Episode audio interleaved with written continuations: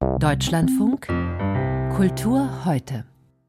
Wenn Männer nicht nur mehr Geld verdienen, sondern auch mehr reden als Frauen und wenn sie dieses Mehr an Redezeit dann auch noch dafür nutzen, Frauen ungefragt die Welt zu erklären, dann heißt das heute, zumindest in manchen Kreisen, Mansplaining. In Osteuropa hat sich in den vergangenen Monaten ein Begriff etabliert, der ganz ähnlich klingt und auch Ähnliches meint, nämlich Westsplaining. Ein Westsplainer ist ein Intellektueller aus dem Westen, der sich zum Krieg in der Ukraine äußert und zum Beispiel Tipps gibt für Friedensverhandlungen, obwohl er eigentlich gar keine Ahnung von Russland und der Ukraine hat. Manche Menschen in Osteuropa scheinen davon ziemlich genervt, so wie die Autorinnen und Autoren eines neuen Sammelbands, der heute in Berlin vorgestellt wurde. Er heißt Alles ist teurer als ukrainisches Leben, Texte über Westsplaining und den Krieg. Cornelius Wüllenkemper hat ihn gelesen und war für uns bei der Buchpremiere. Im Sammelband Alles ist teurer als ukrainisches Leben fordert der polnische Schriftsteller und Publizist Stepan Twardoch westliche Intellektuelle unumwunden auf, einfach mal die Klappe zu halten, weil sie schlicht keine Ahnung von Russland hätten. Über 40 Künstler, Historikerinnen und Intellektuelle, zumeist aus Osteuropa, fordern in ihren Beiträgen beim Blick auf den Krieg in der Ukraine der osteuropäischen Perspektive mehr Aufmerksamkeit zu schenken. Eine der drei Herausgeberinnen, die Slawistin Nina Weller, fordert unter anderem den Ausbau wissenschaftlicher Forschungsressorts zu Osteuropa.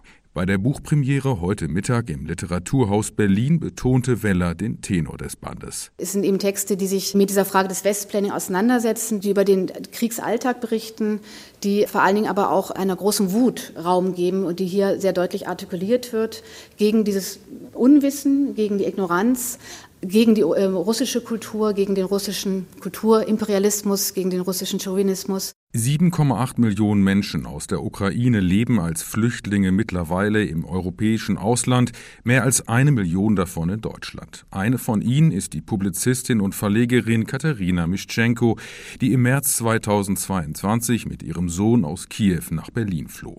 Mischenko ist in ihrer Argumentation und ihrer Intonierung gemäßigt.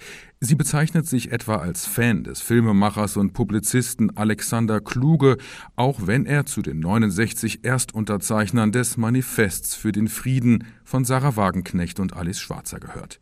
In der Diskussion im Literaturhaus Berlin über das Westsplaining widersprach Mischenko zugleich denjenigen Beobachtern im Westen, die die Ukraine als letzten Nationalstaat Europas sehen. Der Ukraine wird immer wieder vorgeworfen, äh, nationale Fahnen überall, verdächtig. Wahrscheinlich kommt von ukrainischer Seite der Anspruch auf einen gewissen Universalismus, was die Politik betrifft, die Demokratie, die europäische Idee, die Idee des Friedens und die Ukraine alarmiert eigentlich darüber, dass die Friedenskomposition aufgebaut werden soll, jetzt von allen.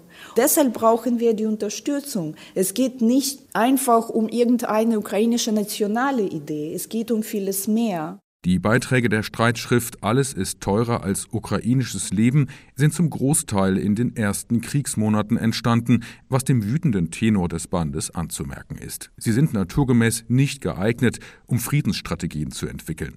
Der Kulturwissenschaftler und Kurator Vasil Sherepanin etwa bezeichnet den Pazifismus als kleinbürgerliche Ideologie. Und während die Künstlerin Lia Dostlieva russische Kunst mit Propaganda gleichsetzt, fordert der Kulturwissenschaftler Oleksiy Radinsky, russische Kultur nicht nur zu boykottieren, sondern sie gleich zu dekonstruieren.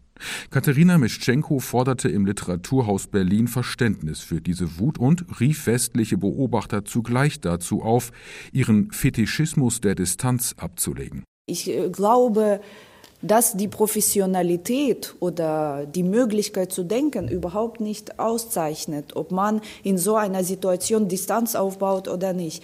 Ich glaube, man muss einfach frei denken und äh, eigene Emotionen auch oder eigene Affekte nicht ausblenden, sondern sie irgendwie auch durchdenken und warum sie entstehen, was sie bedeuten, wie sie mich beeinflussen können. Können die distanzierte Betrachtung des Westens und die unmittelbare Betroffenheit der Ukrainer sich gegenseitig bereichern?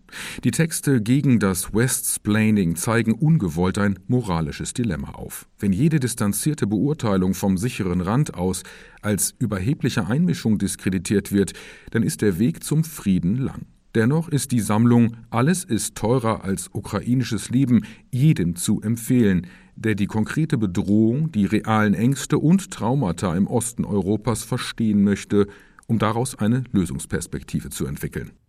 Cornelius Wüllenkemper traf osteuropäische Autorinnen und Autoren, die Texte gegen das Westsplaining geschrieben haben, also gegen den überheblichen Blick westlicher Intellektueller auf Osteuropa.